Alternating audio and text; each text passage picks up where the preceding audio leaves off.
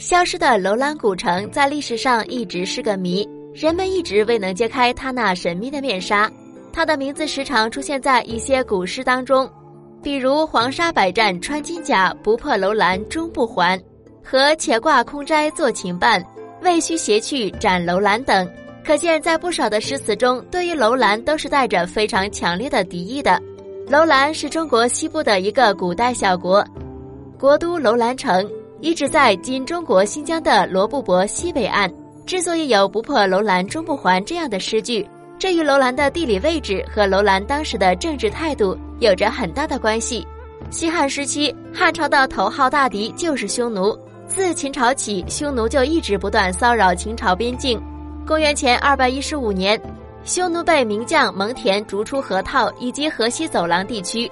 到了西汉前期，匈奴又强大了起来，且屡次侵犯西汉边境，对西汉造成了极大的威胁。不同于强悍的匈奴，那时候的西汉正处于休养生息的阶段，并没有和匈奴直接火拼的资本，因此汉朝时候的君主不得不与匈奴进行和亲。这种状况一直持续到汉武帝时才得以改善。楼兰是西域最东边的丝绸之路上的一个当道小国，西汉和匈奴为争夺西域，都欲控制楼兰。最终，为了能够在夹缝中求得生存，楼兰不得不当起了墙头草，开始了自己的左右摇摆之路，哪边强就站哪边。汉武帝初通西域之时，使者往来都必须经过楼兰古城。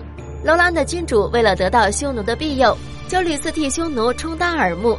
并且还攻击西汉的使者，汉武帝知道后非常生气。